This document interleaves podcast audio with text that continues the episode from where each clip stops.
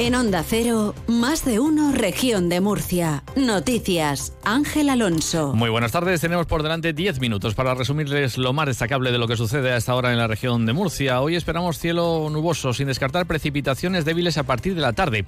Las temperaturas se van a mantener sin cambios, salvo ascenso de las máximas en el interior. Para esta jornada se esperan 21 de máxima en Cartagena, 23 en Caravaca, 24 en Lorca, 22 en Yecla y 23 de máxima en la ciudad de Murcia. Todavía colea el incidente ocurrido a las puertas de la Asamblea Regional de Cartagena cuando 200 agricultores se concentraban y al ver salir el coche del presidente se lanzaban a impedir su salida.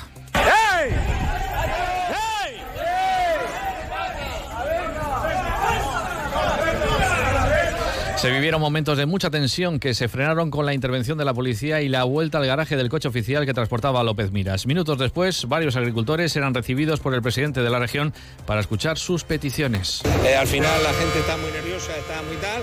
Hemos intentado aguantarlo lo máximo posible, pero la gente quería que el presidente, ver al, ver al presidente.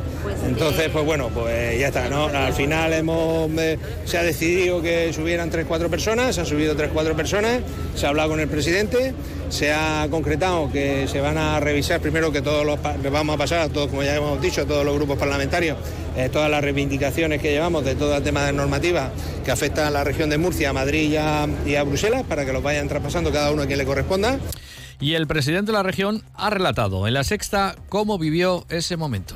Intentaron rodear el vehículo, eh, golpes, puñetazos en los cristales, intentaron abrir el vehículo. Eh, y cercaron el Parlamento Autonómico. Dentro del Parlamento Autonómico, eh, retenidos el gobierno de la región de Murcia, parte de los diputados regionales, los funcionarios de la Asamblea Regional, muchas personas con ataques de ansiedad, llorando, eh, en fin, muy nerviosos, en una situación muy delicada. Fernando López Miras que ha criticado a los que provocaron esta situación y también a la delegación del gobierno que era la encargada de garantizar que no se produjeran incidentes como los vividos ayer por la tarde. Pero también por la incapacidad y la dejación de funciones de la delegación del gobierno. No había un dispositivo de seguridad suficiente, no había previsión. La única solución que dieron desde la delegación del gobierno, vía WhatsApp, la única solución es que os recibíamos a aquellos que estaban cercando el Parlamento Autonómico o yo los recibía o teníamos que dormir allí, ¿no? El presidente regional que ha querido diferenciar las peticiones de los agricultores, que asegura son legítimas y las defiende, y lo ocurrido ayer a los que ha llamado exaltados. Bueno, eso ocurría fuera de la Asamblea. Dentro, en la política, Verónica Martínez, ¿qué pasaba? Pues de agricultura, entre otros asuntos. Se hablaba en el Pleno a través de una pregunta al presidente que planteaba la diputada de Podemos, María Marín, para conocer las medidas de apoyo al sector agrario por parte del Gobierno regional. El 6 de febrero, las protestas manipuladas por la plataforma 6F bloqueaban, entre otras cosas, la refinería de Escombreras, el puerto de la cadena y hasta el hospital de la Risaca. ¿Sabe qué es lo que dice usted, señor presidente? ¿Sabe lo que dice usted? Cogió un avión y se fue a Berlín de feria. Eso es lo que hizo usted. Eso es lo que hacen los cobardes, señor presidente. Eso es lo que hacen los cobardes. Hablaba usted de vergüenza. Pues usted, ya ha visto que tiene poca. Vamos a preguntarle a los agricultores y a los ganaderos de la región de Murcia de qué esa vergüenza, si de usted o de mí. Si de su partido, de Podemos o del Partido Popular. Se lo vamos a preguntar. Porque hoy ha descubierto usted aquí la agricultura. Hoy usted aquí ha descubierto a los agricultores. Ustedes son los que están eh, criminalizando a los agricultores porque ustedes están en contra de los trasvases, por ejemplo. Con esos agricultores usted se reúne y le dice que está en contra de cerrar el trasvase Tajo Segura y los trasvases en España. Y vamos a ver si sienten vergüenza de usted o de mí. Además, el presidente anunciaba que el plan plurianual del Gobierno regional para apoyar a los agricultores alcanzará los 18 millones de euros y cubrirá a aquellos que no han podido acceder a las ayudas para la protección de aves esteparias, las de Red Natura o las de cultivo ecológico. Por otro lado, el portavoz socialista Pepe Vélez le preguntaba a López Mira sobre la existencia de un documento firmado ante notario por el que los diputados tránsfugas de Ciudadanos de la anterior legislatura iban a ser integrados en las listas del Partido Popular de cara a esta legislatura a cambio de sus votos para hacerle presidente. López Miras le respondía, entre otras cosas, que demuestre la existencia de ese documento. Y ha acreditado que carece de la más mínima ética y moral política para dirigirla. Hace unos días le pedí que públicamente aclarase si compró a las diputadas y diputados tráfugas y si firmó ante notario la recompensa que les ofreció. Le pido que esta tarde haga público el documento que firmó ante notario con los tráfugas. No se vada con la amnistía Ahora aquí viene a hablarme de proteger el sillón, de ética. Usted aquí viene, dice lo que quiera, pero tendrá que demostrarlo, ¿no? Tendrá que demostrar que es verdad lo que usted dice. Usted de verdad tiene el, en fin, el arrojo de venir aquí a hablar de acuerdo que usted está defendiendo desde aquí un acuerdo para amnistiar a terroristas, para amnistiar a prófugos de la justicia, para amnistiar a golpistas. Las organizaciones profesionales agrarias Asaja, COA y UPA han rechazado rotundamente la presencia de representantes de todas las formaciones políticas en las movilizaciones de agricultores y ganaderos previstas para este próximo miércoles 21 de febrero. Y mientras tanto, los agricultores de la comarca del Altiplano, tanto de Yecla como de Jumilla, protagonizan las movilizaciones desde primera hora de la mañana de hoy siguen a esta hora el movimiento de tractores en la A33, la autovía del Altiplano que conecta Murcia con Valencia por el interior. Los organizadores han pedido permiso a la delegación del Gobierno que les ha autorizado usar la vieja Nacional 344 para su protesta con esta tractorada. Sin embargo, los organizadores se han ido directamente a la autovía que han llegado a cortar en ambos sentidos. A esta hora no está cortada la A33 según la Dirección General de Tráfico. Sí que hay retenciones en varios puntos de la autovía porque los tractores ocupan parte de la vía y solo hay un carril abierto en ambos sentidos.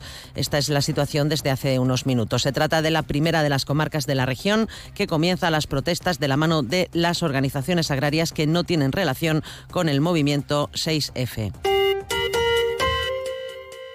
El 112 cumple 25 años al servicio de todas las personas de la región de Murcia. Hoy, como el primer día, tu protección es nuestra prioridad. Trabajamos para ti. Sin seguridad no existe libertad. Vicepresidencia, Consejería de Interior, Emergencias y Ordenación del Territorio. Gobierno de la región de Murcia. Los precios subieron seis décimas en la región de Murcia el pasado mes de enero, lo que sitúa al IPC en el 3,6 en el último año, según datos del Instituto Nacional de Estadística. Precios que encadenan dos meses de subida en la comunidad autónoma, donde más subieron respecto al mismo mes del año anterior fue en alimentos y bebidas. En el lado contrario, las subidas más moderadas se las sufrieron comunicaciones, vestido y calzado. Vamos con las reacciones. El sindicato Comisiones Obreras ha valorado de forma negativa este incremento del IPC que afecta principalmente a los que menos tienen. El secretario general de comisiones en la región, Santiago Navarro, pide que se actualicen los convenios de los sectores que todavía tienen pendiente. Asociaciones de empresarios que todavía no han negociado sus convenios colectivos, que se sienten a negociar para cuanto antes firmar esos convenios que permitan a los trabajadores y las trabajadoras de esta región eh, tener, eh, pues, no perder poder adquisitivo y poder llegar a fin de mes con sus nóminas. Y la Confederación Regional de Organizaciones Empresariales de Murcia considera que es de esperar que a medio plazo la inflación se estabilice. Es de esperar que a medio plazo la inflación se estabilice en valores inferiores a los que ha venido alcanzando en el pasado reciente, aunque dependerá de la evolución de los bienes de primera necesidad y de aquellos que puedan incidir en mayor medida en los costes empresariales.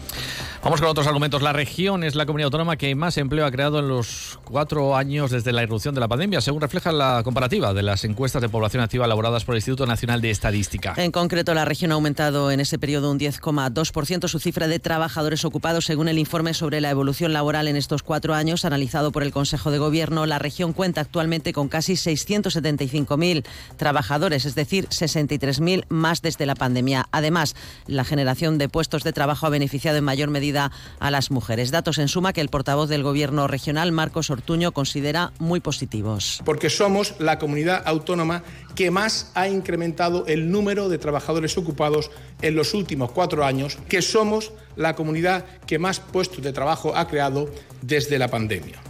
Concretamente, hoy trabajan un 10,28% más de personas en la región de Murcia que hace cuatro años.